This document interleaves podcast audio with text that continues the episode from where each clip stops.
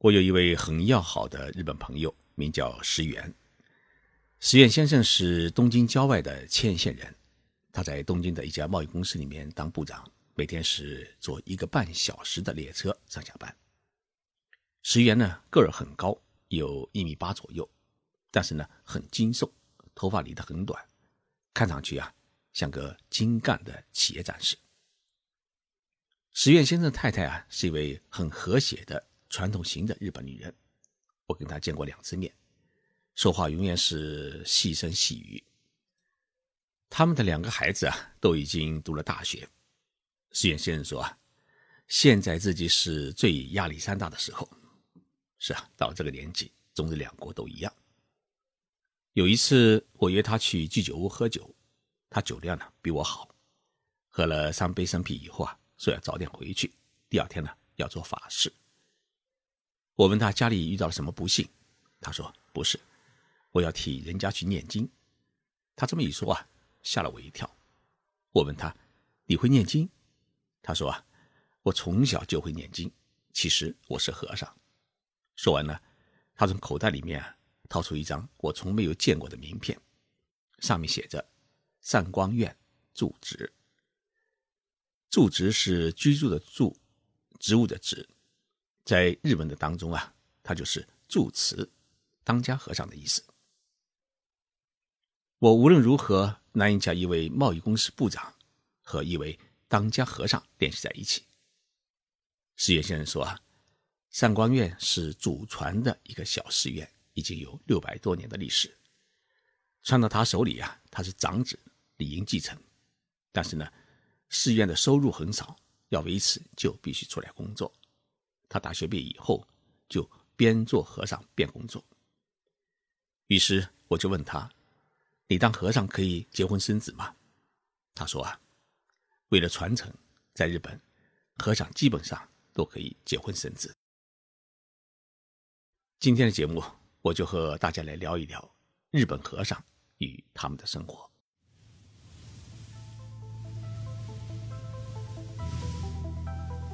任你波涛汹涌，我自静静到来。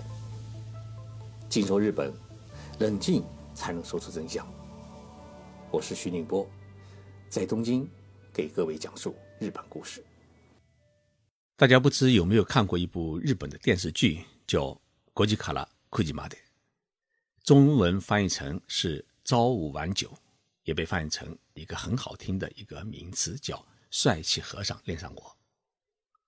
这部电视剧是在二零一五年拍摄播放的，著名影星山下智久呢扮演了男主角，他是一位三十岁的和尚大叔。这位和尚呢爱上了一位二十八岁的满怀少女之心的英文教师樱庭润子。这部电视剧在日本上映以后啊，后来就立即风靡了整个亚洲。高学历、高颜值、高收入的高富帅和尚，俘获了众多观众的心。大家呢一边欣赏，也一边好奇的在询问：“哎，日本和尚怎么能结婚呢？”其实啊，这个疑问是由来已久。在我们中国人的心目当中啊，做和尚是有五戒，这五戒呢是：第一不能杀生，第二呢不能偷盗，第三是不能邪淫，也就是不能近女色，第四呢是不能妄语，就不能乱说话，第五呢是不能饮酒。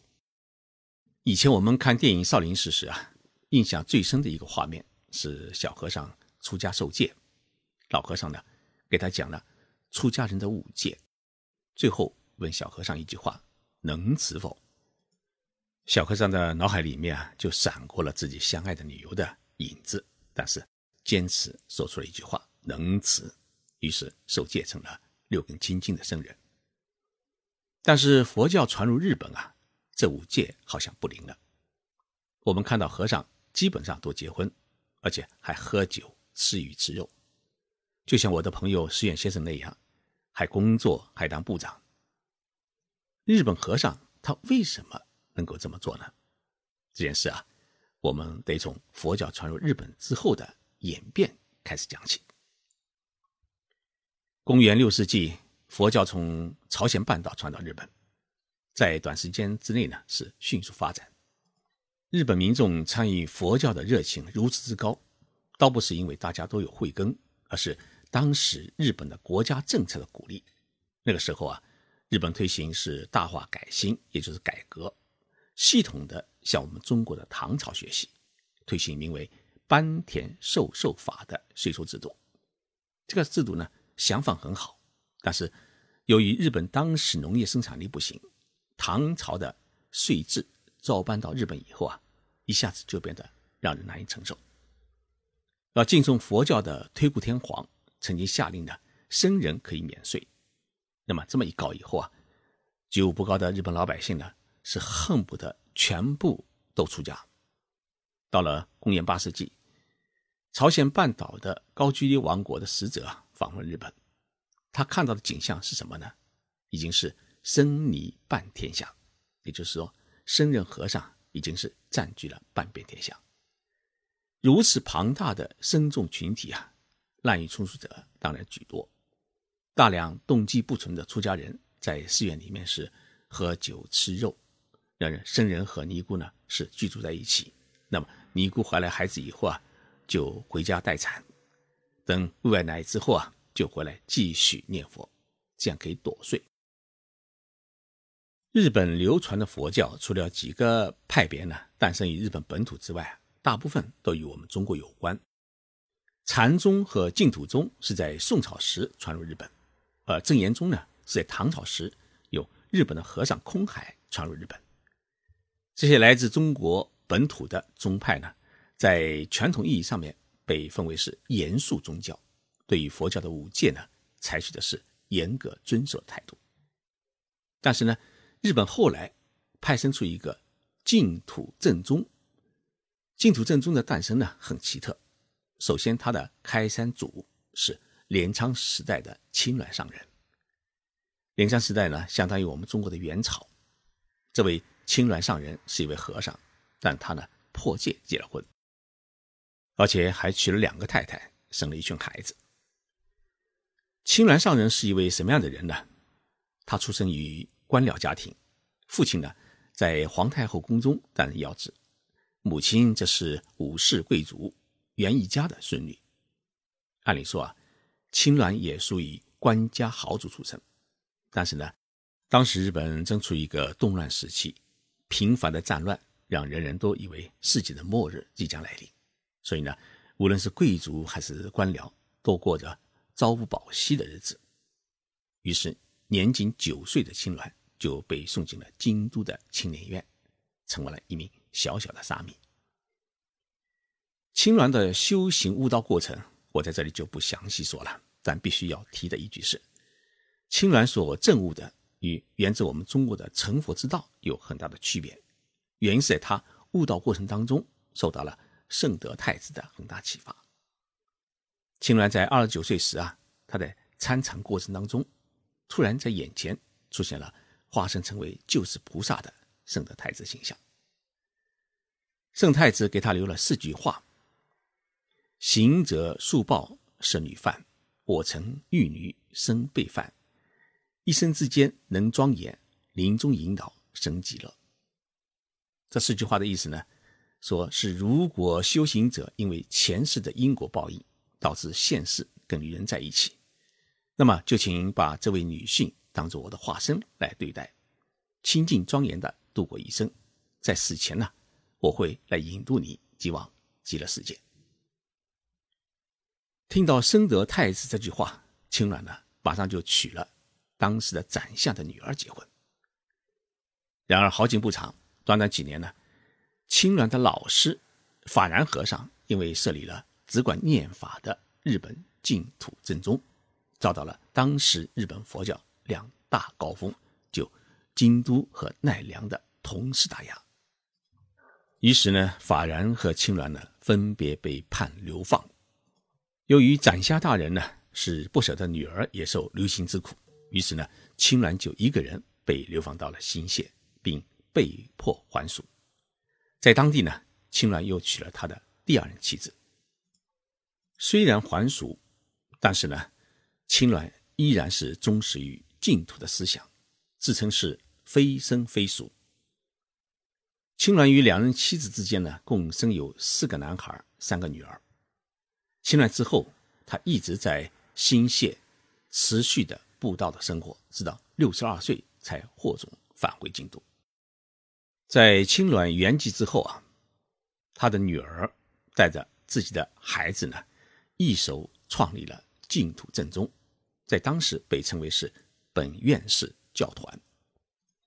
本院寺教团呢，与其他的佛教组织不同，它有喀山祖师传下来的结婚代妻制度啊，使得一个家族的血脉得以延续。到了第八代传人叫本院寺莲如的时代。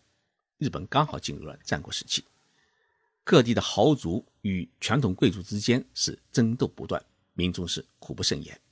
于是呢，莲汝和尚借机是大肆宣传净土正宗的教义，形成了一股潜在的半农半兵的武装势力。终结战国乱世、开创江湖幕府时代的人是大将军德川家康。德川家康呢是一个虔诚的佛教信徒，他在反思了净土正宗因为结婚制度惹下的大乱之后啊，觉得虽然要支持佛教，但是呢纪律还是要严明一下。在整个江户幕府时期，日本逐渐形成了一套严格的谭家制度。一方面，佛教的普及度在这个制度下面获得了极大的提升，达到了一村一寺的程度。平民百姓的婚丧喜事都要到当地的寺院去办，但另一方面呢，谭家制度呢要求各派寺院是严格坚守本门的戒律。大将军本人都带头吃素，和尚娶媳妇呢就别想了。当然，净土正宗还坚持着自己的结婚传统，其代价是被莫夫政府呢是想尽各种办法进行打压。在莫夫将军的扶持和矫正之下呢，日本和尚是规规矩矩过了两百多年的日子。但随着莫夫时代的结束啊，风气又为之改变。明治新政府上台以后啊，他是极力扶持本土的神道教，打压了佛教。一八七二年，明治的新政府颁布了一个肉食七代解禁令，也就是说，宣布僧人今后啊。无论是续法、娶妻、生子、食酒肉，及听从自便。但同时呢，政府不再发放给各个寺院的补贴。在同一年啊，日本政府又追加了一条通告，就是僧人的名字要和一般国民的名字一样，国家不再把僧人当做一个特殊的群体进行对待。为了巩固政府的这条禁令。明治政府呢，还允许僧侣呢可以继承。当破戒生子之后呢，孩子可以继承父业，成为日本的职业僧侣。日本的佛教界刚开始啊，对明治政府的这条法令是比较抵触，但是呢，随着时间的长久，许多僧人呢还是很高兴的，是还俗、娶妻生子，大口的喝酒，大口的吃肉，能够坚持做苦行僧的这样的和尚呢，是。越来越少。我的朋友石原先生就是在这样的和尚家庭里面诞生的。正因为日本有不少的寺院是由兼职和尚管理，因此呢，进入二十一世纪啊，日本新一代的和尚呢，弘扬佛法的点子也越来越花俏。有人把寺院呢改建成是摩登的建筑，有人呢用计算机来管理寺院，更有人开始开启酒吧。最近，日本的和尚酒吧人气是越来越旺，而且吸引了大批的国内外游客。比如说，位于东京都新宿区的和尚酒吧就很热闹。这家酒吧从2000年开张以来啊，知名度是越来越高。上门的客人不仅有上班族、女大学生，还有许多慕名而来的外国游客。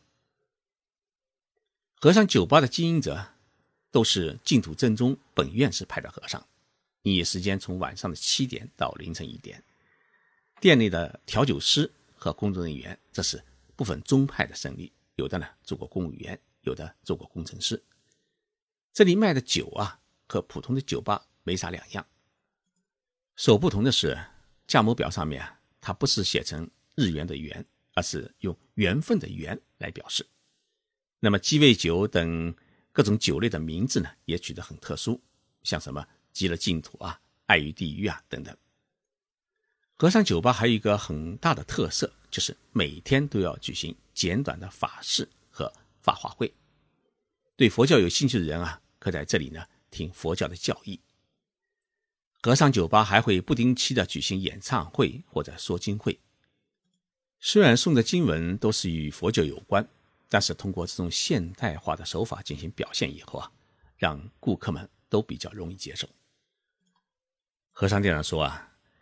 当你人生彷徨苦恼时啊，请到这里来吐露心声，我们都可以成为你轻松的谈话对象。